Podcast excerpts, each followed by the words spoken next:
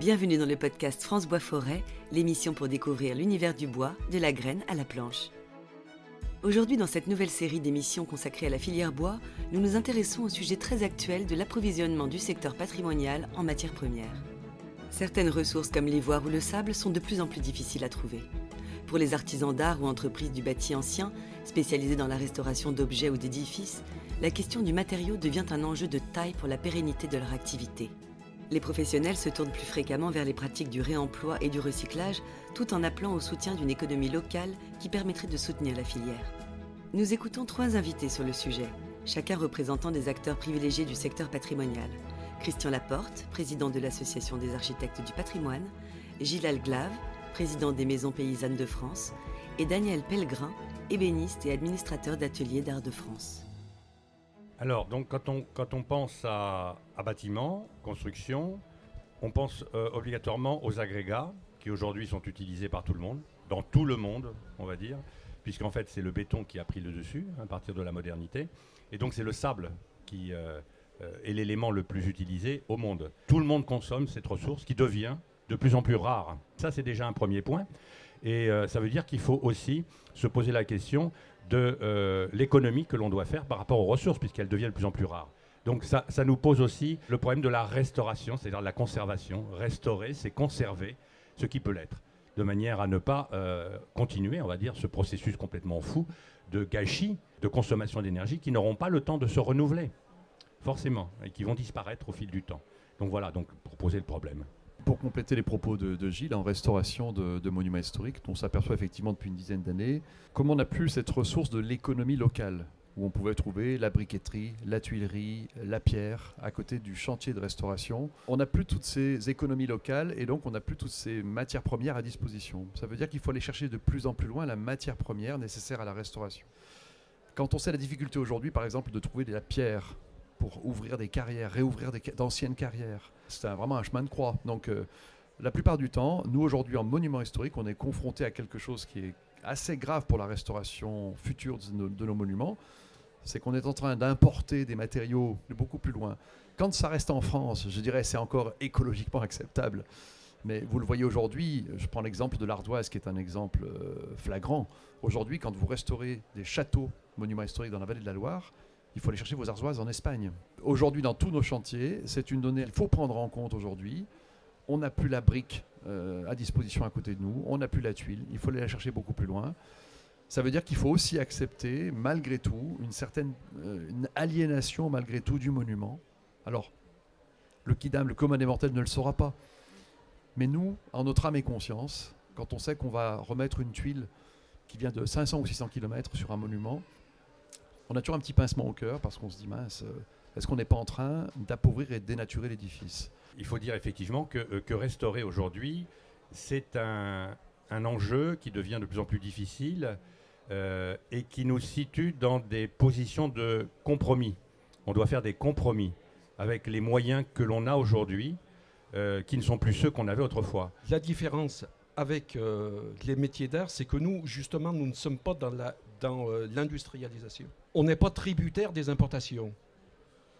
Et, dans le même temps, je dirais, on n'est pas tributaire des importations par, par, les, par euh, les ressources minimalistes qu'on utilise. Mais par contre, on est tributaire de ces mêmes règles. On nous associe au même niveau que l'industrie parfois. La, problématique, du coup, n'est pas du tout la même, en fait. C'est-à-dire que c'est un effet même un peu pervers du système. C'est-à-dire le fait qu'il soit mis dans le même, même sac que nous, si j'ose dire. C'est-à-dire que les, ce pas les problèmes d'approvisionnement euh, qui, sont posés dans cette, échelle très, très dire, lilliputienne, ou en tout cas sur la quantité de matériaux dont on a besoin. Là, on va lui interdire d'utiliser des matériaux sous des prétextes euh, soi-disant écologiques ou vertueux, euh, alors que ça représente finalement une goutte d'eau dans On parlait des sables. Les sables, on sait qu'on va de plus en plus ne pas avoir le choix sur les sables. Il n'y a plus de sable de rivière, donc on choisit des sables industriels, de carrière. Euh, qui ont souvent des granulométries, enfin, ce qu'on appelle les clés, hein, donc des granulométries souvent faibles. Euh, donc aujourd'hui, il faut faire ces sables. On essaie de reproduire les sables en mélangeant des, des fines, des, petits, des petits gravillons. On, va fabriquer un sable, parce que de toute façon, on ne sait plus le trouver euh, dans la nature, hein, puisqu'on n'y a plus accès. Mais donc voilà, par exemple, sur l'exemple du sable, nous, dans nos restaurations, on arrive encore à pallier cette problématique du sable en les reformulant à notre manière, en essayant de se rapprocher au plus près des sables anciens. Après, pour parler de sujets que je connais plus particulièrement, c'est par exemple l'accès à la pierre. Moi, je crois qu'il ne faut pas hésiter aujourd'hui. Moi, je le fais sur des petites restaurations. Quand on n'a pas besoin d'avoir centaines de mètres cubes de pierre, moi, je fais faire des recherches autour. Réemploi, économie circulaire. On essaie de retrouver, par exemple, est-ce qu'il n'y a pas du bâti en ruine qui ne va pas être réutilisé? Est-ce qu'on peut essayer de récupérer les pierres? Est-ce qu'on peut essayer de retrouver les anciens fronts de taille qui ont servi à construire certains édifices? Et l'idée là, c'est d'essayer de demander à chaque propriétaire de ces, anciennes, anciens fronts de taille de prélever 2-3 mètres cubes. Parce qu'on n'en a pas besoin de plus en fait. Il y a des pistes, voilà, il y a des pistes et de toute façon on n'a pas le choix. Euh, je complète euh, par rapport à un matériau qui aujourd'hui est considéré comme un déchet, en particulier sur les travaux du Grand Paris. Je parle de la terre. Aujourd'hui, donc, les travaux d'excavation euh, consécutifs au creusement de tunnels, enfin tout un tas de choses, de réseaux autoroutiers pour élargir toujours le côté urbain on va dire, de notre cadre de vie, génère des quantités astronomiques de terre dont on ne sait que faire, qui coûtent très cher à gérer parce qu'il faut les stocker. Donc aujourd'hui, c'est une problématique coûteuse. Si on considère que la terre que l'on exauce euh, par rapport aux travaux que l'on fait n'est pas un déchet mais une ressource, les choses peuvent changer. Et aujourd'hui, elles sont en train de changer. Il y a un certain nombre de dynamiques qui se mettent en place. Il y a le cycle Terre qui est en train de valoriser cette ressource et qui en fait finalement autre chose qu'un déchet, qui en fait donc des éléments à bâtir. On peut euh, compacter la terre comme les anciens l'ont fait, technique de l'adobe, on a aujourd'hui des machines qui permettent de le faire beaucoup plus vite. On a des capacités aujourd'hui à gérer les problématiques. La terre, aujourd'hui, c'est un matériau alternatif, à beaucoup d'égards, à toutes les problématiques qui, euh, qui s'imposent à nous aujourd'hui. Il y a une dynamique qui est en train de se mettre en place. Pour les métiers d'art, il faut faire appel à l'intelligence des professionnels, avec tous ceux qui travaillent avec nous. Car euh, on a trop tendance à penser et à décider à notre place. Vraiment, on n'est pas euh, comme l'industrie. On ne peut pas utiliser les professionnels des métiers d'art que mettre euh, euh, un ajustement de l'économie traditionnelle. On voit par l'engagement des artisans d'art, il y a des ressources qui font la démonstration qu'on peut préserver notre patrimoine au quotidien et travailler sur l'économie locale. L'humain peut redéfinir. Il faut qu'on arrête, je pense, véritablement de penser et de décider à notre place. On parlait de défi, vous parliez de défi dans l'énoncé de, votre, cette conférence. Oui, c'est un défi parce que peut-être cette raréfaction des matériaux, qui à mon avis va, se poursuivre, euh, va nous obliger à trouver effectivement des moyens de compenser ça. Je pense qu'il doit y avoir une politique d'État incitative là-dessus et qui permettent aussi à cette économie locale de revivre.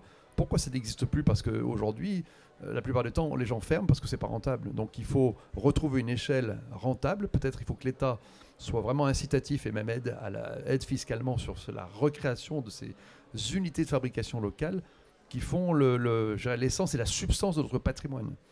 Oui, je, crois qu'il ne faut pas donner une note trop, euh, trop noire ou trop pessimiste des choses trop catastrophique des choses, mais il faut, il faut quand même s'inquiéter euh, de cette raréfaction des matériaux.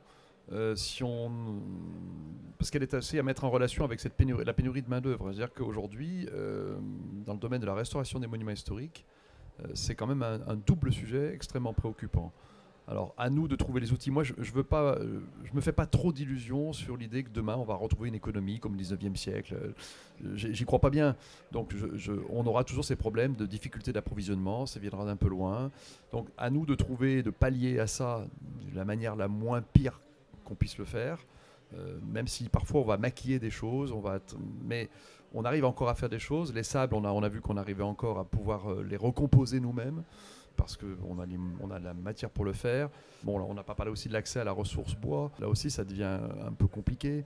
Moi, je suis très inquiet pour, l'avenir de la restauration si on ne trouve pas les ressources. Donc, il faut trouver des moyens de, de pallier ça. Je crois qu'il y a du potentiel en France encore pour trouver des matériaux. Il y a peu de matériaux pour nos monuments qui ne venaient pas de France autrefois. Donc, euh, on doit pouvoir trouver. On parle même de rouvrir parfois même les carrières de danger trélazé pour l'ardoise, d'ouvrir d'autres petites carrières. Euh, il y, a des possibilités, donc il faut. Voilà, moi je pense qu'il faut, faut, croire à tout ça. Voilà, on va y arriver. Le podcast France Bois Forêt, l'émission pour découvrir l'univers du bois, de la graine à la planche.